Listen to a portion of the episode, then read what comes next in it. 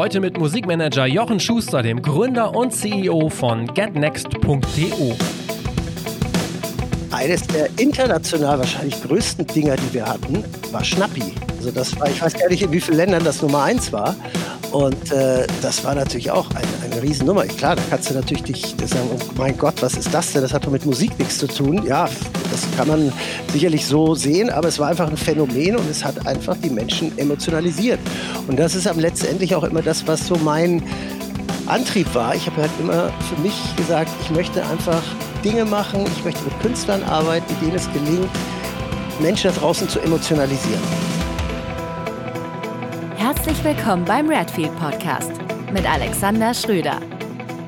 Ich freue mich heute, Jochen Schuster im Redfeed Podcast begrüßen zu dürfen. Jochen hat jahrelang in leitender Funktion bei Universal Music gearbeitet, zuletzt als General Manager der Domestic Division Polydor Island.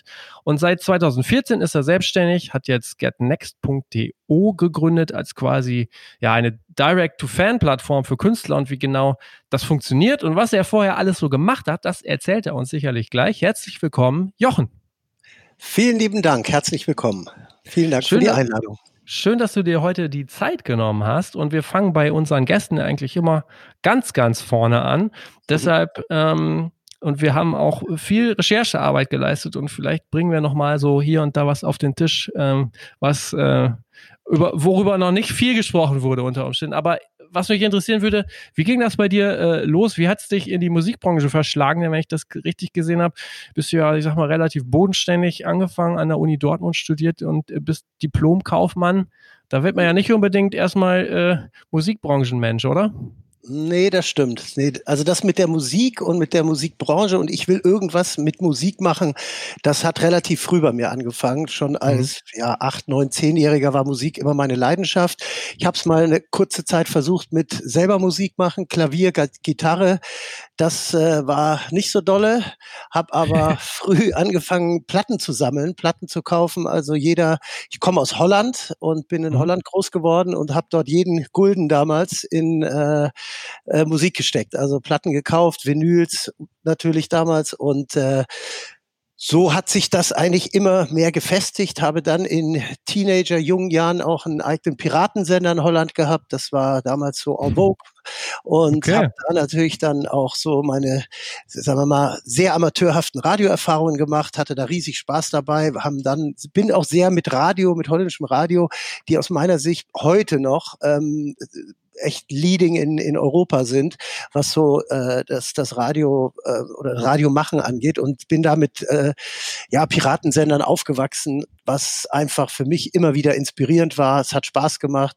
Hab dann selber auch aufgelegt in Holland, war da DJ und ja, für mich war klar, immer irgendwie willst du was mit der Musik machen.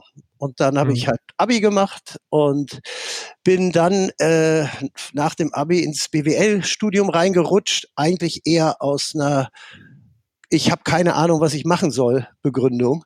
Mhm. Und ähm, habe aber auch während des Studiums äh, da die, die Musik nie verloren. Also immer Musik gehört, bin Konzerte gegangen. Ich habe äh, selber immer auch äh, hier und da nochmal aufgelegt, auch in Dortmund. Aber am Ende des Tages war es für mich klar, ich will da rein.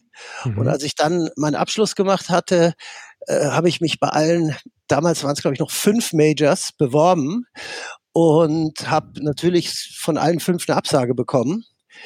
Und, weil klar, wer, wer wollte mich schon und was sollte das? Und habe dann kurzfristig angefangen, in einer Werbeagentur zu arbeiten oder Promotion-Agentur, also musste ja irgendwie was machen, habe aber immer den, die Augen und Ohren offen gehabt, ob man nicht irgendwie reinkommt und habe mich dann tatsächlich auf eine Anzeige in der FAZ beworben für einen Produktmanager-Posten bei Sony Music in Frankfurt. Mhm. Und da bin ich eingeladen worden und allein schon diese Einladung war für mich ein Fest. Und dann habe ich meines Erachtens, ich glaube, zwei Bewerbungsgespräche damals gehabt und man hat mich genommen. Und das waren okay. damals ähm, ein paar hundert Bewerber und ich wurde halt, ich hatte das Glück, da ausgewählt zu werden und, ja, und habe dann in den, wann war denn das, 96, glaube ich, 97, sowas habe ich angefangen bei äh, Sony Music Media im Compilation und, und New Business Special Projects Bereich okay. zu arbeiten. Und wie war das für dich, für jemanden, der so einen Background hat? Ähm, äh, Piratensender und ja, äh, Musikfan und so. Wie, wie ist das denn bei, bei Sony Music da so anzufangen?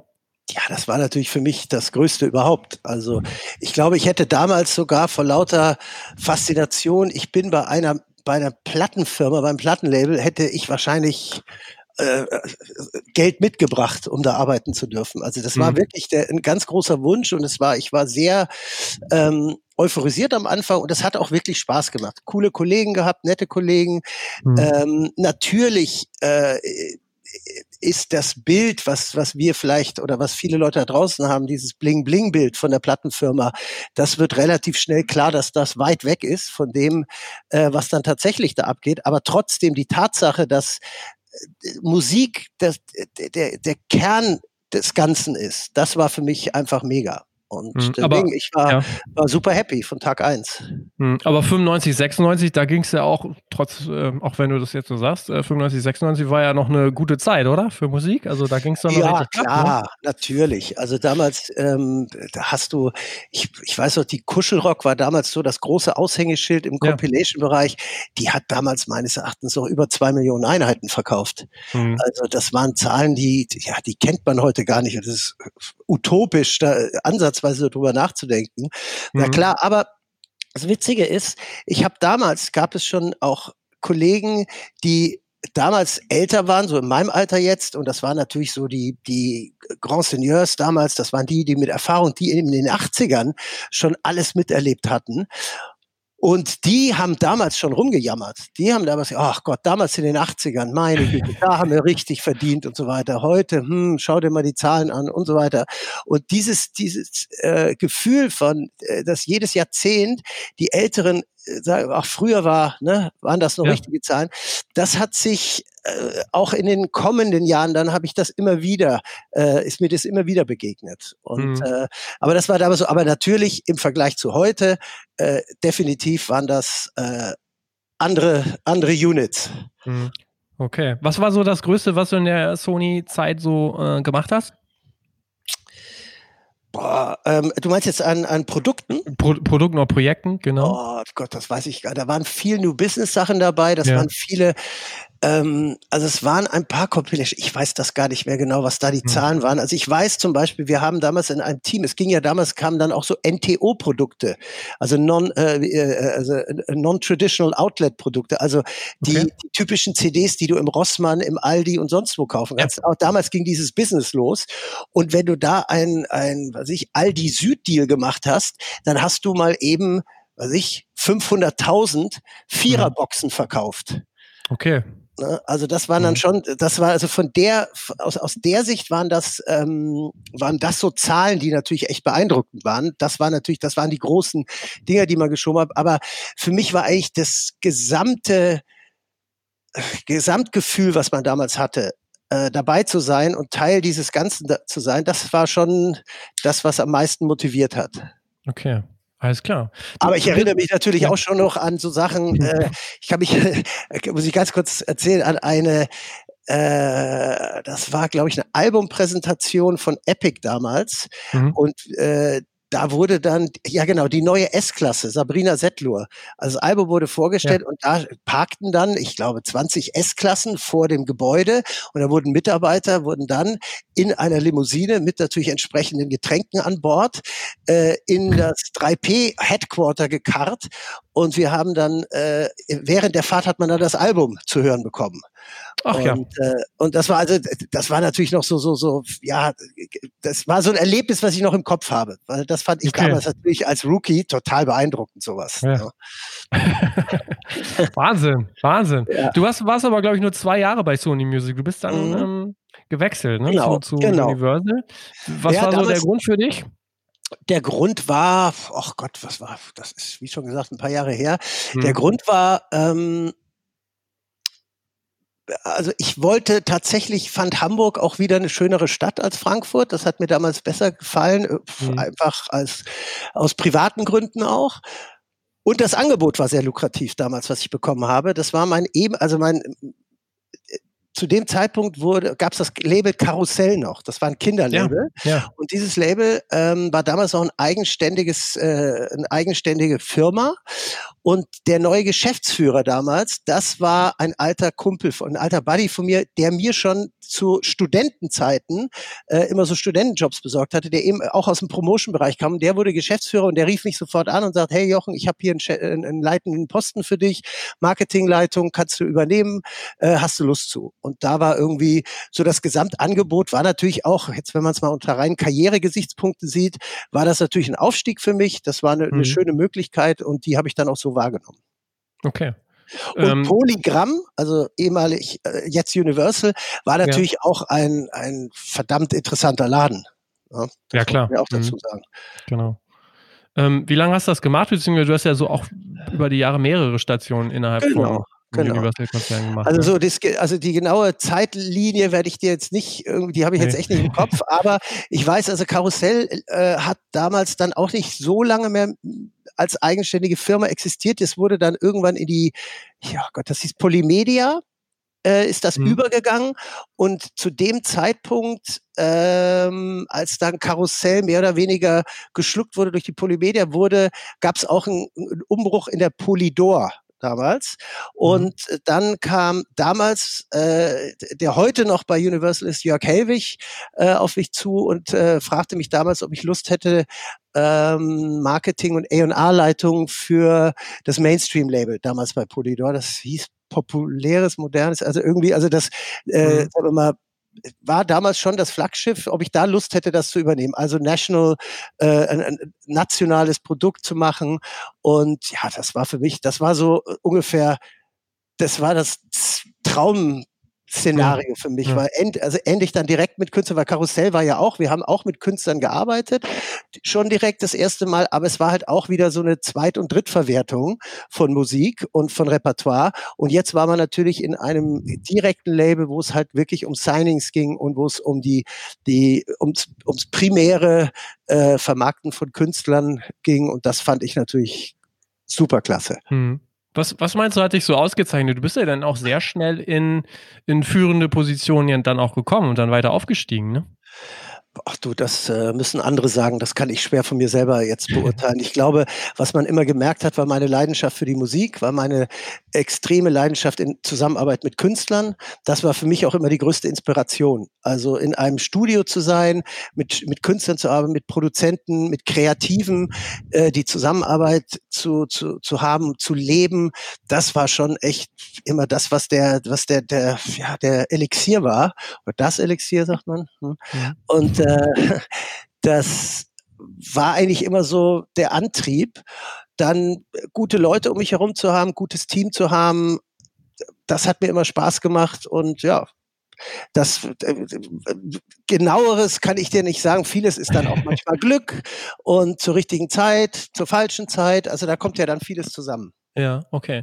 In, in, deiner Zeit bei Universal hast du ja auch diverse wirklich dann große Künstler ähm, nicht nur kennengelernt, sondern auch, glaube ich, gesigned. Ne? Unter anderem auch Aha, wenn ich das richtig gesehen habe. Richtig, ja. richtig. Also Aha war so, das war im Prinzip, man muss sagen, das zweite Comeback, wenn du so willst. Das, die hatten mhm. ja ihre, ihre große Karriere in den 80ern.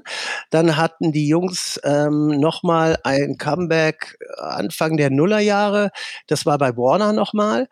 Und dann hatte diese Band wieder ein, ja, so kreative, längere äh, eigene Momente, wie ich es mal nennen. Und dann hatte sich, dann haben die, glaube ich, einen Managementwechsel gehabt und der damalige Manager, den kannte ich von irgendeinem anderen Projekt, der rief mich an und meinte eben, der Vertrag bei Warner sei ausgelaufen und er orientierte sich gerade so. Und da mhm. gingen dann die Gespräche los und ja, dann haben wir den Zuschlag bekommen am Ende und konnten dann nochmal mit der Band äh, ein paar Singles, ein paar Alben und ein, ähm, tolle, auch da wieder tolle Momente erleben.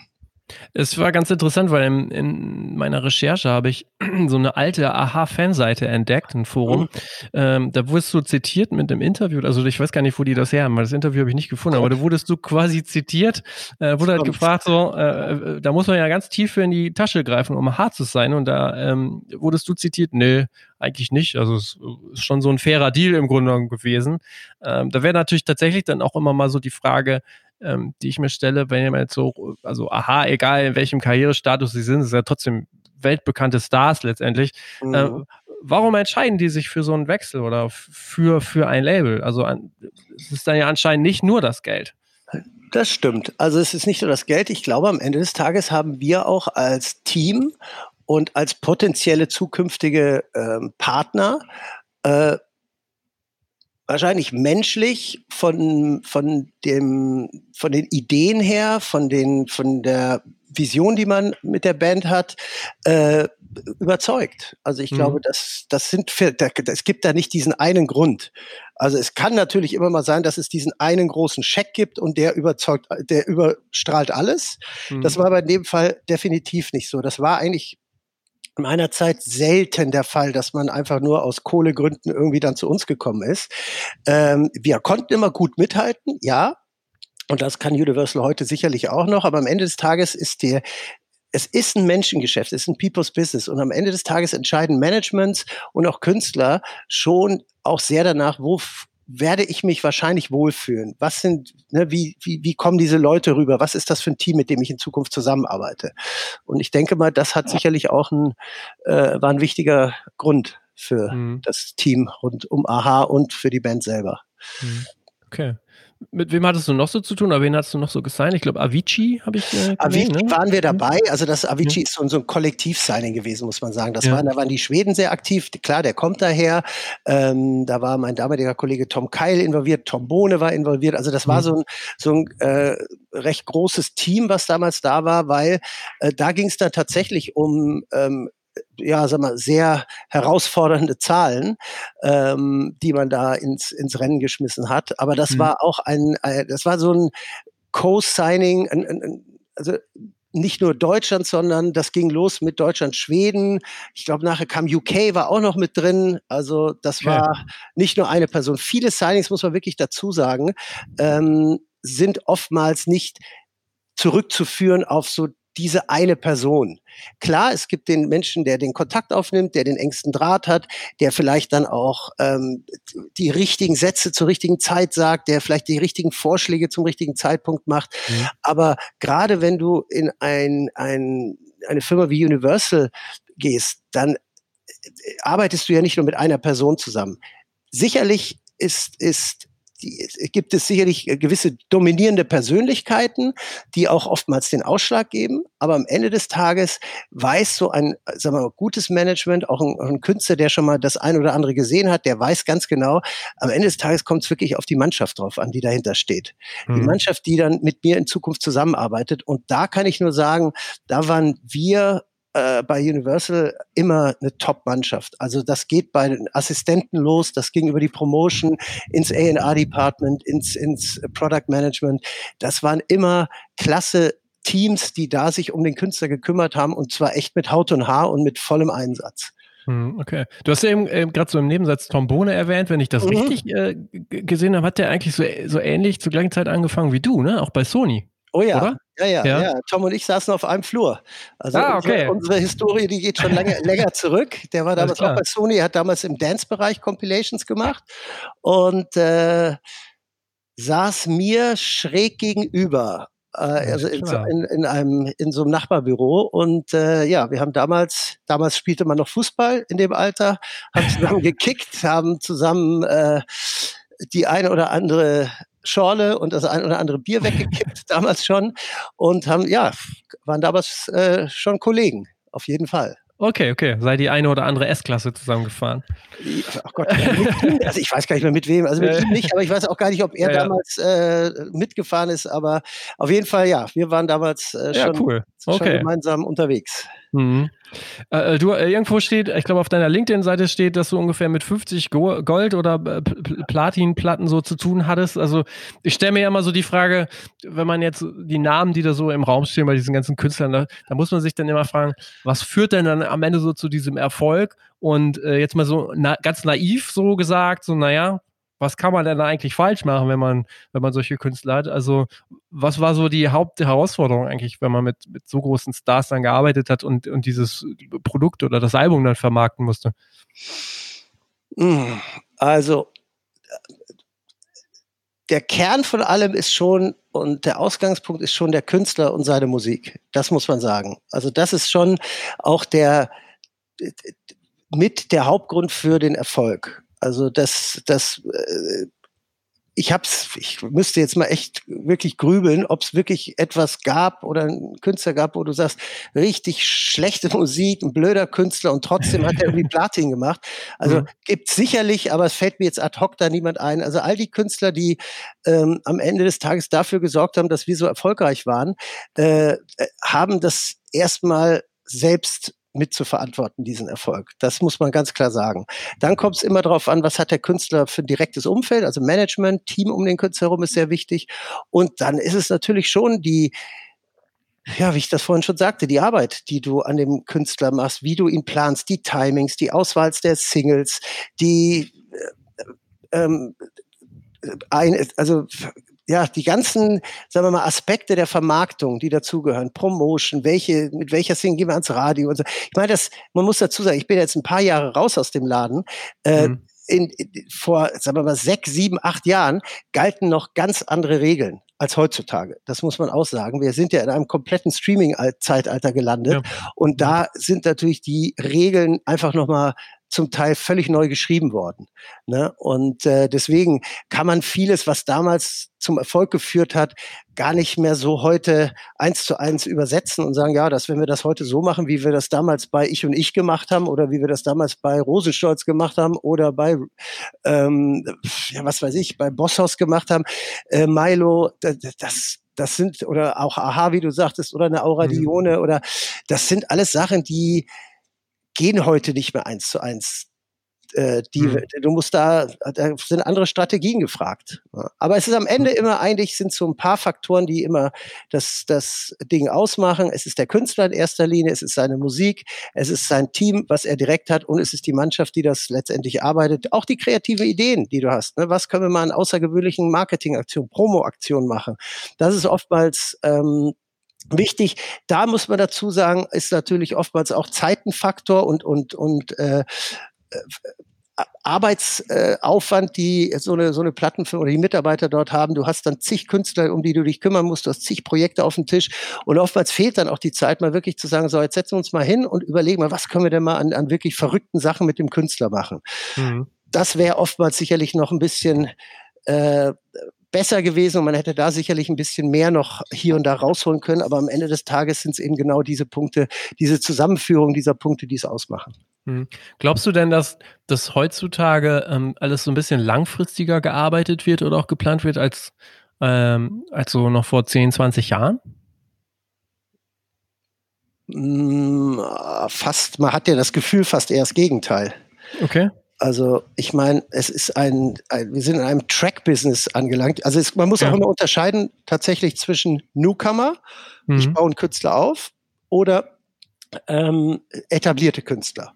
Aber beide Seiten haben natürlich mit der neuen Situation auf dem Markt, mit Streaming, mit den, mit den Spotify-Vorgaben, die es ja gibt, zu tun. Mhm. Und da fragt man sich dann tatsächlich oft, ist hier noch eine langfristige Karriere das Ziel zum einen oder ist das überhaupt noch machbar? Es gibt Beispiele, definitiv, wo man sagen kann, ja, die Künstler, Künstlerinnen, das Team, äh, das, das, die Band, das Projekt, die überleben mal zwei Singles, haben wir definitiv, mhm. aber ich meine, du brauchst ja selber nur jeden Monat, Freitag mal in die New Music Friday zu gucken. Ja. Ich behaupte mal, da sagt sogar ein gestandener A&A, also die Hälfte der Künstler kenne ich hier nicht, die das sind. ja, ja. ja? Vielleicht ja. Tracks, ja. Songs, die man kennt, die sagen, ach ja klar, das ist die Nummer, aber oftmals sind es ja hinter der, dahinter Künstler, wo du sagst, oh, okay, nie mhm. gehört. Mhm.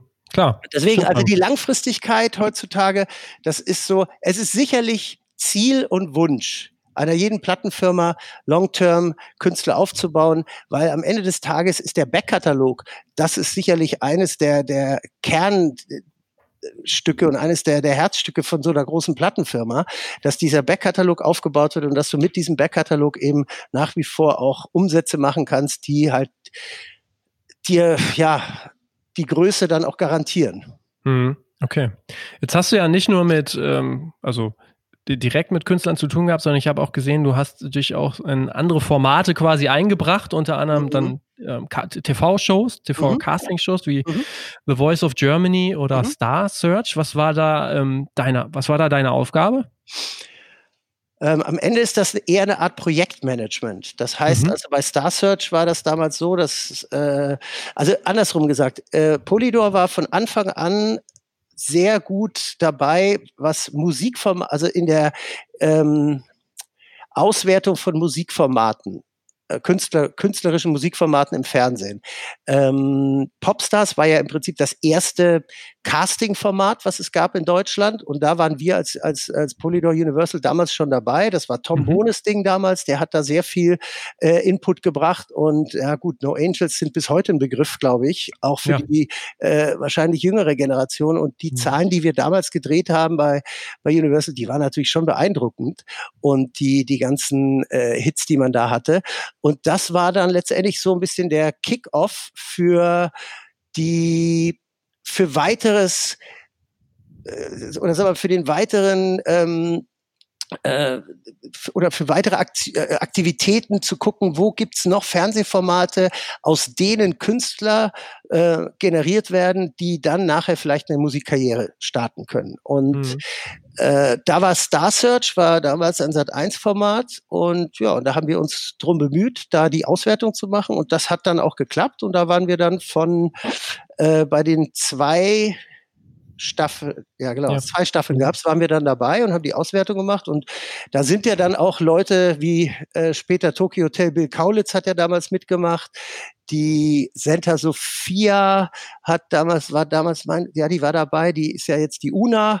Mhm. Ähm, und also da gab es schon so den ein oder anderen ähm, Künstler, der nachher dann auch tatsächlich eine, eine ganz gute Karriere hingelegt hat. Okay. Und ich war mhm. halt damals mit meinem Team dafür verantwortlich, dass eben man vor Ort ist, dass man mit dem Fernsehsender und mit der Fernsehproduktion Hand in Hand arbeitet um eben, weil dann geht es ja auch ein Stück weit darum, die Auswahl der Songs, die die Künstler dann oder die Talente oder die Kandidaten in den Formaten singen, äh, mit vielleicht mit zu beeinflussen, äh, zu gucken, okay, welches Talent, wo können wir vielleicht frühzeitig versuchen, äh, eine Zusammenarbeit äh, herzustellen.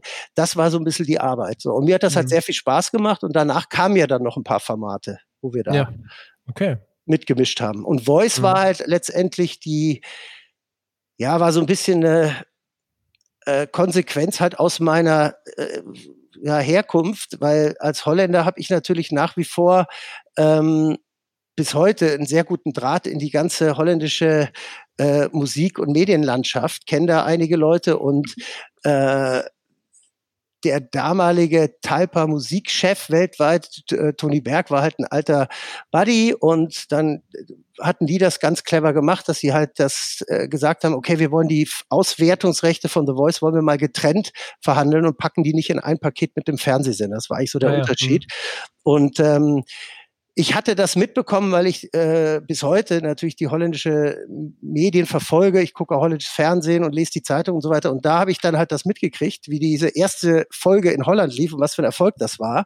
Und habe da dann mich sofort gemeldet, habe gesagt, Leute, und die sofort, ja, war klar, dass du anrufst. und äh, naja, und so haben wir dann relativ frühzeitig sind wir da eingestiegen in die, in die Verhandlungen mit den Jungs dort. Und ja, und dann hat es am Ende geklappt. Okay. Alles klar. Dann habe ich gesehen, du hast dich dann noch äh, bei einem ganz besonderen Projekt äh, beteiligt, nämlich unser Star für Oslo, ne? 2010. Ähm, ja, also auch das wiederum, das fällt eigentlich in diese Rubrik Projektarbeit. Das waren ja. halt, Polydor war halt damals so das Label, was diese ganzen ähm, ja, Formate betreut hat, Musikformate. Mhm. Und natürlich gehörte der ESC dazu. Und der ESC war aber schon immer ein äh, ja, so ein, so ein Baby der Polydor, also von Anfang an. Also ich habe ja. ja schon Jeanette Biedermann, als die beim äh, ESC teilgenommen hat, äh, beim Vorentscheid, da war ich ja schon damals mit dabei. Also mhm. das, und das zog sich dann durch. Wir haben mit Corinna May gearbeitet und äh, also da war, gab es immer schon eine Affinität zum ESC und zu den ganzen Verantwortlichen, auch in den öffentlich-rechtlichen. Und ähm, wir haben dann auch äh, relativ früh schon angefangen, auch mit äh, Brainpool und Stefan Raab damals zusammenzuarbeiten. Hatten ja dann auch eine Stefanie Heinzmann, Gregor Meile, die ja auch aus diesen Casting-Formaten von Stefan kamen. Ähm, äh, hatten wir ja auch die Zusammenarbeit immer mit, mit Brainpool und ja, und Lena ist dann letztendlich natürlich, muss man ganz klar sagen, das nicht das Sahnehäubchen gewesen, sondern wirklich der Sahnehaufen. Der, also das ja. war wirklich äh, wahrscheinlich mit eines der ja, Highlights überhaupt dieser ja. ganzen Jahre dort, muss man sagen. Warst du dann auch in Oslo mit dabei? Ja, ja, ja, ja. Also, ah, okay. Also das, gut, war, das unfassbar. Das war wirklich, also der Sieg dann Oslo und dann die Party danach und am nächsten Tag dann im Flieger mit Stefan und der ganzen Mannschaft in Hannover zu landen, dann mit dem Autokorso in die Stadt und dann auf der Bühne zu sein mit den ganzen Verantwortlichen und äh, Ministerpräsident Wulff war ja damals noch in, in Charge da in, in Niedersachsen. Also das ganze Ding, das war schon wirklich, also echt ein, eine ganz, ganz, ganz tolle Nummer und ein richtiges Highlight. Hm, Glaube ich sofort, ja.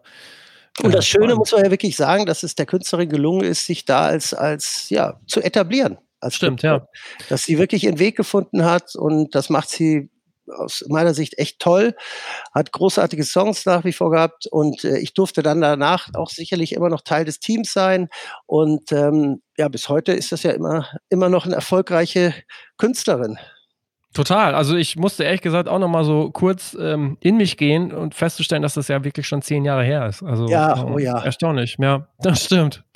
Ähm, du warst am Ende General Manager von ähm, genau von der Domestic Division, Polydor Island. Genau? Polydor Island. Ähm, ähm, wie, wie, groß war dein Team, was du dann geführt mhm. hast am Ende? Was waren das? 40 Leute, 50 Leute, sowas? Okay. Mhm. Ungefähr. Mhm. Mhm. Also ich, schätze, ich weiß ja. das wirklich nicht mehr genau. Das waren also ja, das war eine tolle Zeit. Das war auf jeden Fall. Ich habe das ja einige Jahre lang mit mit Hannes Cordes zusammen gemacht und äh, dann hat Hannes uns verlassen und dann habe ich das alleine weitergemacht und das war schon ein, ja eine, eine schöne und eine erfahrungsvolle Zeit und äh, möchte man nicht missen, muss ich sagen. Was waren dann so, was waren dann so die größten Sachen, die du wirklich an denen du beteiligt warst, außer jetzt vielleicht dann Lena und Ach? Äh, äh, insgesamt jetzt? Nö, so mal so, so ein, zwei Highlights. Ja, also Bosshaus war natürlich immer ein, ein, ein, ein also nationales Top-Thema. Ja. Ne? Wir haben die ja auch damals bei The Voice mit reingekriegt, was natürlich der Band ja. auch nochmal einen Schub gegeben hat in, in, in Bekanntheit und in, ähm, in, in ihrem Status. Ähm, ich weiß noch, damals war ähm, Caro Emerald als alte Holländerin, war die natürlich damals in Holland schon sehr erfolgreich und die kam dort bei einem Indie-Label raus und äh, dieses Team um sie herum waren auch sehr Indie-minded. Und mhm. äh, A Night Like This war ja damals dann ein Riesen-Hit. Das war ja einer der größten Radiohits, die wir in Deutschland hatten. Mhm. Und Caro war das hat mich schon einige Meetings und einige Pilz in Amsterdam gekostet, die dann am Ende auch für uns irgendwie begeistern zu können, äh, für halt ein Major, ne, muss man dazu ja. sagen, weil die mhm. natürlich immer dieses Indie-Ding im Kopf hatten. Und ähm, also das war für mich so eine ganz, ganz tolle Geschichte, weil ich einfach immer gesagt habe, komm, ich, mir macht's natürlich, gibt es so ein kleiner Extra-Kick, jemand aus Holland äh, rüber zu holen und dann auch hier erfolgreich zu sein. War mhm. für mich natürlich auch so ein kleines persönliches Ding. Ähm, ein, wenn ich ganz ehrlich bin, da wirst du jetzt zusammenbrechen. Eines der international wahrscheinlich größten Dinger, die wir hatten, war Schnappi. Ah, Schnappi. Ja, mhm. okay. Ja, das glaube ich sofort. Ja, ja, also das, das war, ich weiß gar nicht, in wie vielen Ländern das Nummer eins war. Und ja. äh, das war natürlich auch eine, eine Riesennummer. Ich, klar, da kannst du natürlich dich sagen, oh mein Gott, was ist das denn? Das hat doch mit Musik nichts zu tun. Ja, das kann man sicherlich so sehen, aber es war einfach ein Phänomen und es hat einfach die Menschen emotionalisiert. Und das ist am letztendlich auch immer das, was so mein Antrieb war. Ich habe halt immer für mich gesagt, ich möchte einfach Dinge machen, ich möchte mit Künstlern arbeiten, denen es gelingt, Menschen da draußen zu emotionalisieren und, und wie, zu wie war denn das? Ja. ja. Wie, war da, wie stelle ich mir das denn vor? Du sitzt an deinem Schreibtisch, dann kommt jemand rein und sagte, ich, du, ich habe hier was total abgefahrenes, hör dir das mal an. So, also, ähm, also wie, wie kommt man dann dazu, sowas also zu machen? Ich weiß, also. dass damals Stefan Hader war der, der A&A und ja. der kam mit dem Ding irgendwie um die Ecke. Wie das jetzt genau von, vom Ablauf war, das also ich war damals, glaube ich, A&R-Chef. Er kam mhm. zu mir und äh, dann haben wir uns das angehört und dann war das so nach dem, das war im Prinzip so eigentlich fast schon so das erste, ja, Internetphänomen, YouTube-Phänomen, ja. wenn du so mhm. willst. Ne? Und, äh, und dann hat man einfach gesagt, äh, ab dafür. Okay. Ja. Also es war, ja, ne? war ja. wirklich, war wirklich echt eine, eine crazy, crazy Story damals. Okay, krass du bist dann irgendwann bei, bei Universal aber auch raus. Du, ja. hast dann gesagt, ich, ich mache nicht mehr weiter oder äh, weiß nicht. Was genau. war so der Grund, dass du dich, du hast dich dann ja auch selbstständig gemacht? Genau, genau. Also die Selbstständigkeit, die ist natürlich, wenn man, wenn man, wenn du in so einem, in, also bei mir war es zumindest so, in dem, in dem Metier unter, oder in der Branche unterwegs bist, ist so die Selbstständigkeit war bei mir schon immer so im Hintergrund irgendwo präsent. Irgendwo habe ich immer gedacht, ah, so was Eigenes mal zu machen, das ist schon spannend. Ne? Und äh, mhm. du hast halt auch vielleicht Ideen im Kopf, du möchtest halt auch mal vielleicht gewisse Dinge machen, die du als, sagen wir mal, Konzernangehöriger dann nicht machen kannst. Und ja, dann hat sich das damals so ergeben. Äh, das waren dann verschiedene um, bestimmte Umstände, die das dann, das Ganze dann letztendlich ausgelöst haben. Und das war dann so ein Punkt, wo ich gesagt habe, okay, komm, jetzt machen wir den Schritt, jetzt, jetzt äh, ja, jetzt, jetzt, jetzt passiert das halt und mhm. äh, das ist äh, auf jeden Fall eine, eine äh, am Ende des Tages eine tolle Geschichte gewesen, weil ich einfach für mich auch nochmal ganz neue äh, Erfahrungen machen konnte, sowohl was Musik betrifft, was meinen Job betrifft, als auch für mich persönlich einfach für mich als, als Mensch, dass man da einfach nochmal sagt, okay, sagen wir mal ganz platt gesagt, du kannst jetzt machen, was du willst. Mhm. Ja, und dieses, dieses Ding, das hatte ich halt vorher nicht. Das war halt, wenn du immer Angestellter warst, wenn du immer in einer bestimmten Funktion warst, hast du natürlich ein, sagen wir mal, gewisses Korsett und das trägst du halt. Und in dem kannst mhm. du da diesen Spielraum und dem kannst du dich halt bewegen. Mhm. Aber äh, was anderes äh, kannte ich halt nicht und jetzt gab's das auf einmal und das musst du natürlich auch lernen. Du musst natürlich so eine Selbstständigkeit auch lernen, damit umzugehen und, und dich da auch ein Stück weit fokussieren, was willst du eigentlich und so weiter. Aber das war, ja, war ein guter Moment und ja, hat sich bis heute, fühlt sich nach wie vor gut an.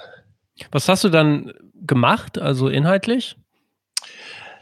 Also, oh Gott, das, äh, was habe ich denn alles gemacht? Also, habe, also womit ging's los? Dann? Ja, womit ging's los? Also ich habe natürlich Beratung gemacht. Ich hatte dann, ich hatte so eine gewisse Zeit, wo ich gewisse Dinge noch nicht machen durfte.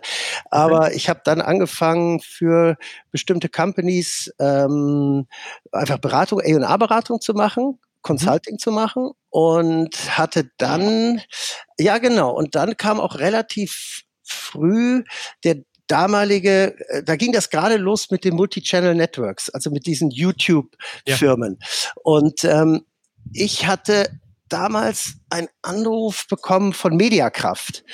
Ähm, heute oh sicherlich ja. äh, etwas umstritten und äh, es ranken viele Geschichten um diesen Laden, aber ja. am Ende des Tages haben die mich angerufen und das kam über einen der Hauptkünstler dort, nämlich äh, der ehemalige, äh, ja, ehemaliges Mitglied von, von Waititi, der Phil Laude. Mhm. Und ich hatte ja mal, ähm, äh, wir hatten mal damals äh, Waititi gesigned. Das war ja auch so ah, ein okay, Erlebnis, ja. Mhm. dass man irgendwie Freitag in die damals noch wichtigen iTunes-Charts guckst und da taucht auf einmal diese Band auf äh, in, mit einer Single ganz vorne und wir uns alle gefragt haben, was ist denn das? Wer ist das? ne? Und ja. dann irgendwie hat man den Vorhang zur Seite geschoben und hat gesagt, huch, da ist ja eine YouTube-Welt dahinter. Da gibt's ja, ja, irgendwelche Menschen, die Musik machen und so weiter. Und so bin ich halt überhaupt in Berührung gekommen mit diesem ganzen Phänomen und äh, Phil hat damals irgendwie mich empfohlen und da bin ich halt in diese Mediakraftwelt reingekommen, habe dann da viele YouTuber kennengelernt, Und ähm, äh, und habe diese Beratung und das hat mir eigentlich viel Spaß gemacht, auch weil ich einfach diese neue Welt, dieses diese Entertainment-Welt äh, einer ganz neuen Generation äh, relativ nah kennenlernen konnte.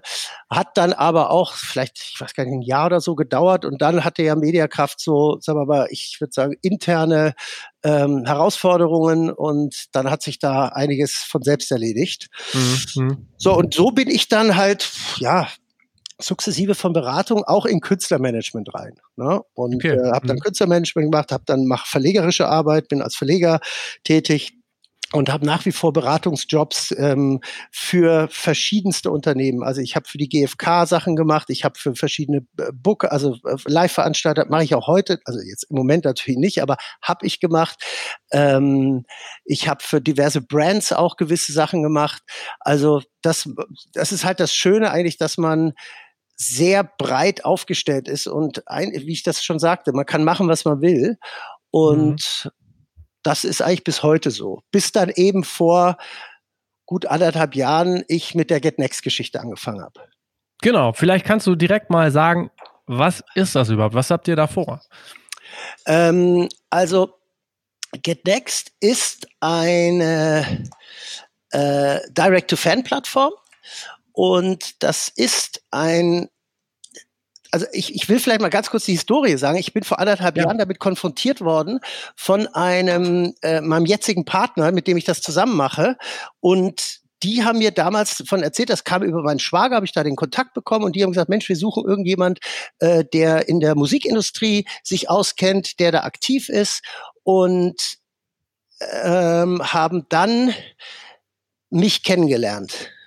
Mhm. Und ähm, wir haben uns dann aus, auseinandergesetzt und dann haben die mir damals gesagt, sag mal, es gibt in Amerika eine Plattform, die heißt Patreon. Kennst du das? Und wir reden jetzt von vor zwei Jahren ungefähr. Ja. Und ich gesagt, nee, kenne ich nicht. Da habe ich mich mhm. damit auseinandergesetzt und habe gemerkt, dass äh, das ein Riesending ist. Also Total, also, auch, also auch da wieder gecheckt, meine Güte, ich komme aus, ich bin 20 Jahre lang in diesem Musikbusiness, ich komme aus wirklich einem gestandenen Geschäft und da gibt es ein Riesenthema, eine, eine Riesenfirma, ein Riesenportfolio an Künstlern, von dem ich noch nie gehört habe. Und das hat mhm. mich fasziniert, dann hat man mir erklärt, um was es geht und dann habe ich sofort gesagt, ich bin dabei. Das finde ich mega. So, und dann äh, bin ich da eingestiegen und ja, wir haben Anfang des Jahres hatten wir den Rollout, also dann dauert das, ne, die Entwicklung so einer Seite und so einer Plattform dauert, das muss ich auch dazu sagen, das war auch für mich ein Learning, weil man natürlich als, ich sage jetzt mal Plattenfuzzi, äh, wenn du irgendwas entwickelst, eine Nummer entwickelst, einen Song entwickelst, dann sagst du, okay, dann ändern wir das hier noch und da brauchen wir noch einen Song dazu und so weiter. Und das sind das Timings, die vielleicht eine Woche, zwei, also wenn es hochkommt, einen Monat dauern. Aber wenn du mit einem Entwickler sprichst und sagst, ich hätte gern die und die Änderung oder ich hätte gern noch dieses Feature dazu, da sagt er ja klar, kein Problem. Aber dass das dann drei oder vier Monate dauern kann, das war eine neue Erfahrung. Also dieses, dieses, äh, sagen wir mal, dieses unterschiedliche Time Management ist da schon noch mal was Neues gewesen. Am Ende des Tages steht die Seite. Wir sind Anfang des Jahres, seit Anfang des Jahres im Rollout, haben jetzt über 20 Kürzer drauf und das Ding rollt. Das macht einfach seinen Umsatz. Wir mhm. sind da mit dem, was wir haben, sowohl bei den Fans als auch bei Künstlern, die sind super happy und ähm, ich finde das Modell nach wie vor ein, ein, ein zusätzliches Erlösmodell für Künstler, was extremst zeitgemäß ist und was äh, wir ersetzen ja nichts, was schon da ist, sondern wir bieten einfach dem Künstler und dem, der Fans hat, eine neue Möglichkeit, äh, seinen Content und seine Arbeit zu monetarisieren. Wenn man sich die erfolgreichen Patreon-Sachen anguckt und ähm, da gibt es ja dann durchaus auch so, ne, was du, ähm, womit du auch in Berührung kamst, YouTuber und so, mhm. ist das denn nicht aber dann doch auch so für die Zukunft, dass man sich äh, schon auch ausmalen könnte, dass es nicht zusätzliche Einnahmequelle werden kann, egal jetzt auf welcher Plattform, sondern tatsächlich das komplett auch ersetzt, also dass Künstler nur über sowas monetarisieren könnten und zwar selber? Also ich glaube, dass äh, dass es so einen kompletten Paradigmenwechsel gibt, das glaube ich nicht. Ich glaube, ähm, diese Art der Selbstvermarktung, die wir anbieten, ist definitiv etwas, was eine Option ist für Künstler heutzutage selbstständig und selbstverantwortlich auch ihren Content an Fans und an vielleicht neue Leute ranzubringen. Aber dass man jetzt mal sagt, wir sind die neue Plattenfirma, wir ersetzen die oder wir ersetzen äh, den Merchandiser oder wir ersetzen den Publisher. Also das ist, das ist A nicht der Ansatz und B wird das auch nicht so sein. Das glaube ich nicht. Ich glaube, Plattenfirmen werden sicherlich in den nächsten Jahren auch nochmal eine, eine ja, Umformierung erleben. Ähm, die alte Plattenfirma wie früher, die wird es sicherlich in Zukunft so nicht geben, aber das sind, das ist normal. Das ist, glaube ich, mhm. die Geschichte, äh, die das, die History, die das irgendwo bedingt. Aber wir sind einfach eine neue Option für einen Künstler. Also ich will das auch gar nicht großartig ähm, überbewerten, das Ganze. Ich will einfach nur, wir, wir reichen die Hand dem Künstler und sagen, lieber Künstler, du hast so viel tollen Content, du machst so viel tolle Sachen und am Ende des Tages kannst du diesen Content deinem Fan tatsächlich verkaufen. Weil der Künstler hat natürlich nach wie vor ein Stück weit ein Hemmnis, seinem Fan direkt etwas zu verkaufen. Und das ist etwas, wo wir versuchen, diese Einstellung oder dieses, diese Haltung, ähm, sagen wir mal, neu zu definieren. Ne? Mhm. Weil der Künstler hat natürlich die Plattenfirma, den Veranstalter, den Merchandiser, er hat ja immer jemanden dazwischen geschaltet, der letztendlich dem Fan oder dem Publikum die Sachen verkauft. Das heißt, wenn mal was schief geht, wenn mal irgendwie das Ticket zu teuer ist, die Platte zu teuer, die Box zu viel, was weiß ich, der Inhalt nicht gut ist, hast du immer, bist du immer irgendwie safe, kannst immer noch sagen, okay, da ist, ne, war nicht nur ich. Jetzt bist du natürlich in einem direkten, jetzt bist du in einem, in einem direkten Dialog mit deinem Fan, mit demjenigen, der eigentlich deine Musik genießt und der deine Kunst schätzt und auch kauft. Und die Künstler, die das machen bei uns, die sind begeistert. Die sagen alle, das ist ja toll. Ich habe ein ganz neues, äh, es entsteht ein neues Verhältnis zu meinen Fans. Es entsteht eine neue Beziehung zu meinen Fans. Und äh, die Fans wiederum reagieren ähnlich positiv. Die sagen, Mensch, ich bin so nah dran. Ich, ich habe ein Gefühl jetzt für meinen Künstler, was viel, viel besser ist. Ich muss nicht über den oder über die oder über die Instanz gehen, sondern ich habe direkt die Platte, das T-Shirt, ich habe direkt das Meet and Greet, ich habe direkt den Song von meinem Künstler bekommen über sein Profil. Mhm. Und das ist eine Wertigkeit für den, für den Fan, die nicht zu unterschätzen ist. Und das Ganze wird dann abgerechnet in so einem Abo-Modell? Mhm. Einfach? Okay. Genau. Also wir haben ein Abo-Modell, was wir anbieten. Das heißt, der Künstler äh, bekommt ein Profil auf GetNext. Auf die, mit diesem Profil kann er ähm, sämtlichen digitalen und physischen Content kann er anbieten in einem Abo-Modell. Er bestimmt selber den Preis des Abos, er bestimmt selber die Inhalte des Abos und kann äh, ein Abo anbieten, kann zehn Abos anbieten. Wir stehen natürlich immer an seiner Seite, wir beraten ihn gerne, Erfahrungswerte bringen wir mit rein. Er kann zusätzlich auch ähm, äh, Single-Payer-Geschichten, also Einzelaktionen ähm, fahren. Er kann sagen, was er sich, ich mache ein Konzert jetzt, das wird gestreamt über GetNext und dafür zahlt ihr fünf Euro Eintritt und dann werdet ihr freigeschaltet und das ist eine einmalige Aktion. Kein Problem. Mhm. Okay. Welche Künstler sind schon dabei? Also es aber die, die man, also es sind einige, die man nicht kennt. Sicherlich mhm. Newcomer dabei. Äh, wir haben äh, einen ganz tollen Act dabei, die heißen das Lumpenpack. Das ist, ja. ein, ist ein, ein, ein Duo, deutschsprachiger Punk, Rock, wie auch immer man das genau definieren will. Die Jungs sind auf jeden Fall eine mega Musik, mega Haltung, mega Texte. Und die sind halt sehr, die machen das sehr bewusst, die machen das mit einer extremen Leidenschaft und mit einer extremen klasse Haltung mit ihren Fans und sind extrem erfolgreich. Wir haben dann im Gegensatz dazu zum Beispiel auch äh, Joachim Witt, der ähm, mhm. auf unserer Plattform ist, ist natürlich alles andere als ein Digital Native. Und, ja. äh, und Joachim ist trotzdem jemand, der dieses ja, neue Modell aufgegriffen hat. Am Anfang so ein bisschen, ja, dachte, was ist denn das? Aber hat das hat, hat das zugelassen, hat sich darauf eingelassen und ist heute verfeiert das. Wir haben aber nicht nur Musiker, wir haben auch, ähm, was weiß ich, ein Graffiti-Kollektiv, ein Urban Street Art-Kollektiv, Rocco und seine Brüder sind bei uns drauf. Das heißt, wir wollen natürlich aufgrund der Tatsache, dass ich halt aus der Musik komme und mein Netzwerk natürlich sehr musikalisch geprägt ist, ähm, sind natürlich Musiker so die erste Anlaufstelle, die wir, die wir angehen. Aber im Prinzip kann jeder, der eine Fanbase hat, bei uns ein Profil haben und dort stattfinden und ähm, sein Content anbieten. Okay.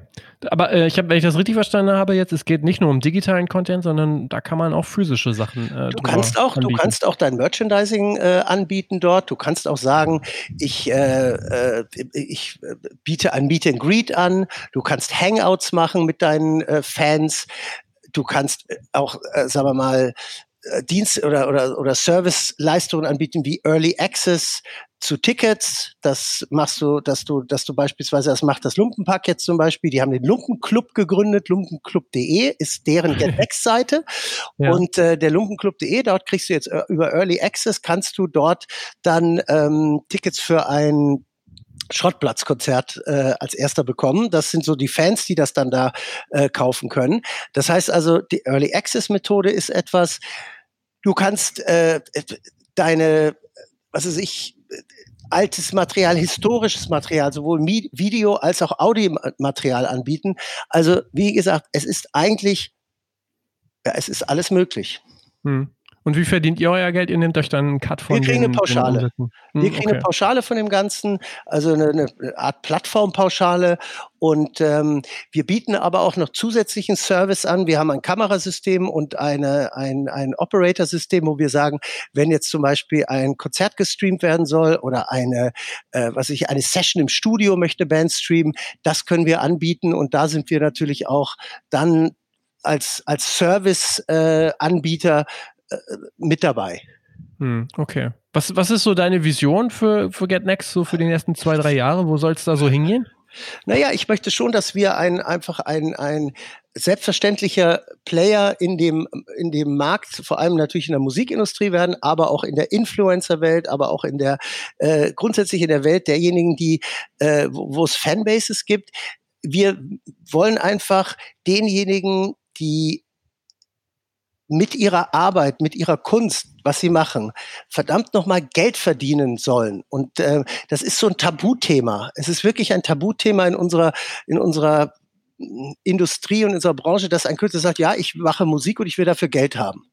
Das ist so, am liebsten würde man sagen, ach, die machen das alles nur für die Luft und für die Liebe. Nee, also der Künstler muss auch seine Miete bezahlen, der muss seine Familie ernähren, der hat einfach so seinen seinen Lebensstandard, den er halten will und halten muss. Und das ist völlig legitim. Und das ist so etwas, wo man natürlich in Deutschland immer noch so ein bisschen Schwierigkeiten hat, darüber zu reden und das wirklich auch zu äußern. In meiner Heimat, also in Holland, die tun sich mhm. da nicht so schwer.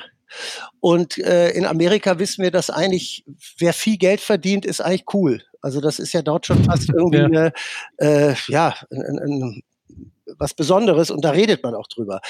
Mhm. Da müssen wir nicht hinkommen. Das ist auch nicht etwas, wo ich sage, wir wollen so sein. Aber ich glaube, es ist einfach fair und es ist einfach, so muss eine gewisse Selbstverständlichkeit bekommen, dass wenn du als Künstler Musik machst, wenn du dein, deine Kunst anbietest, dass du dafür auch entlohnt wirst.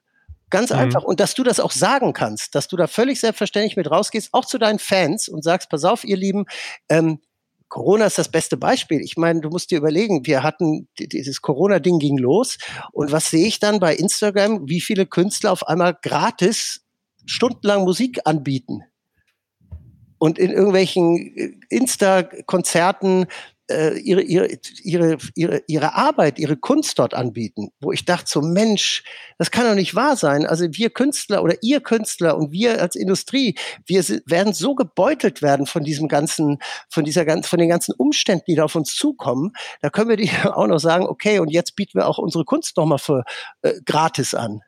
Ne? Ja. Und genau diese Gratiskultur, das ist etwas, wo ich sage, das möchte ich gerne über eine faire und über eine elegante Art und Weise ähm, das möchte ich ausschalten und dafür ist natürlich Danke Dex auf jeden Fall eine, eine gute Lösung.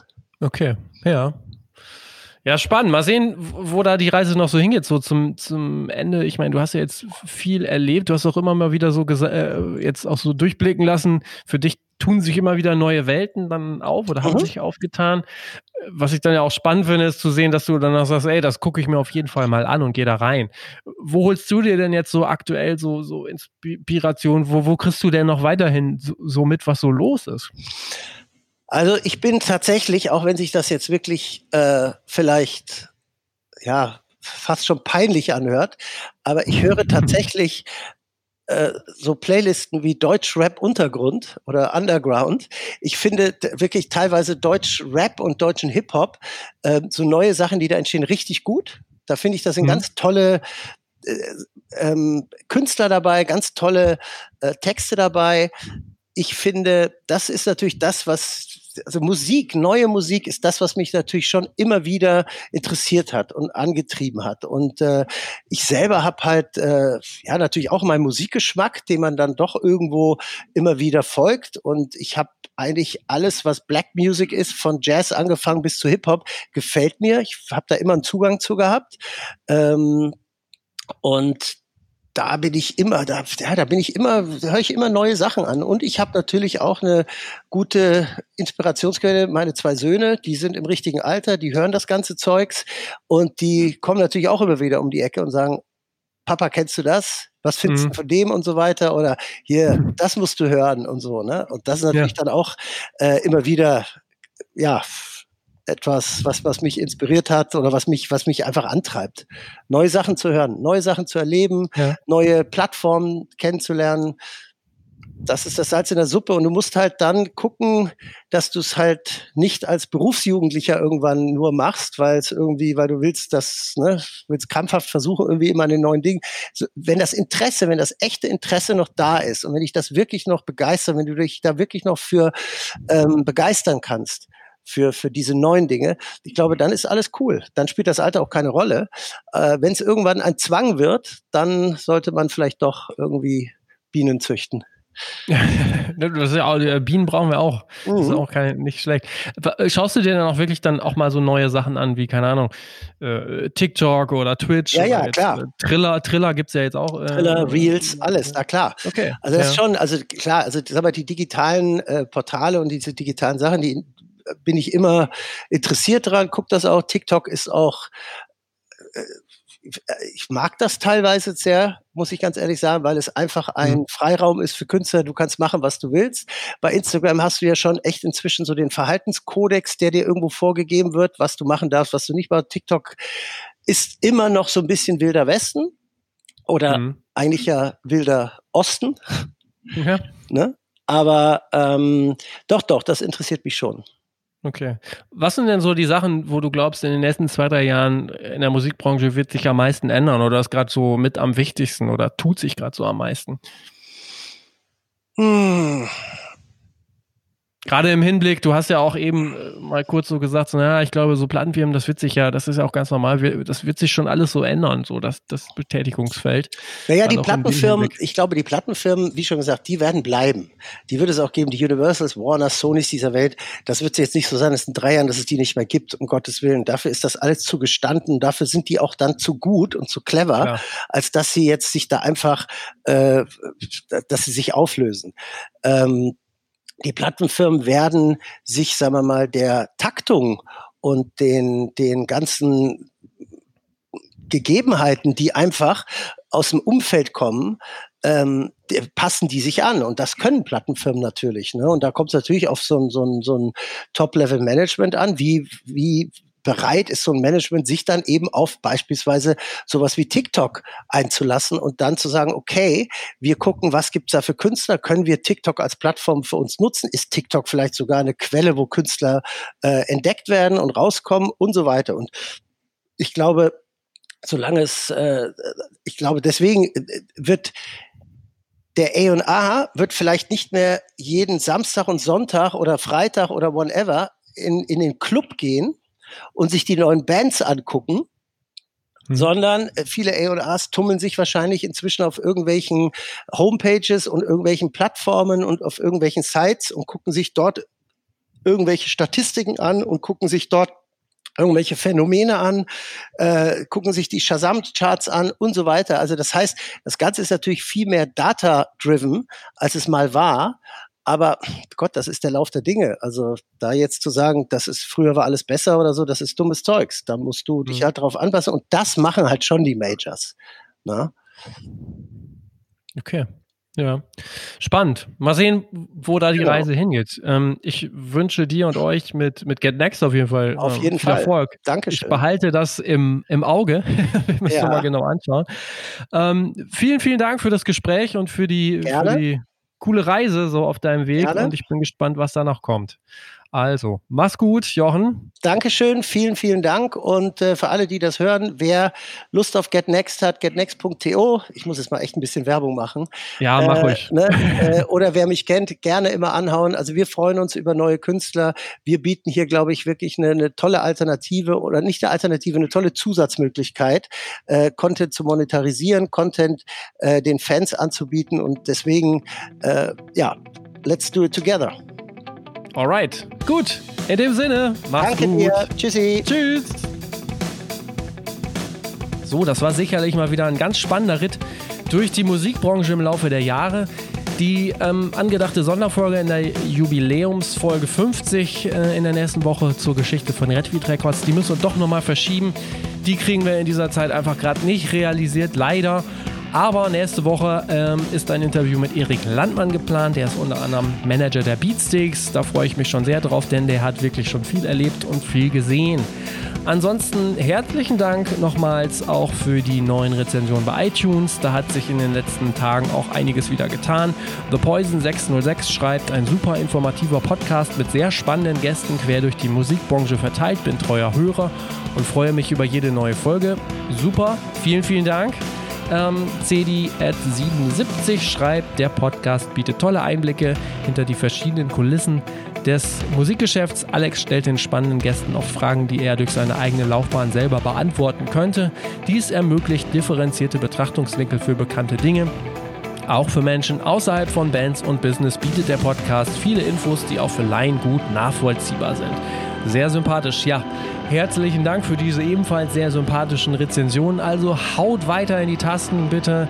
Ähm, hinterlasst gerne Be Bewertung, eine Review, wenn es euch gefallen hat. Sagt es allen weiter, denn nur so bekommen wir die Reichweite, um halt auch wirklich neue, spannende Gäste einladen zu können. Ich bedanke mich und ich hoffe, ihr hört wieder rein. Nächste Woche, wie gesagt, Folge 50 mit Erik Landmann geplant. Ja, macht's gut. Ciao.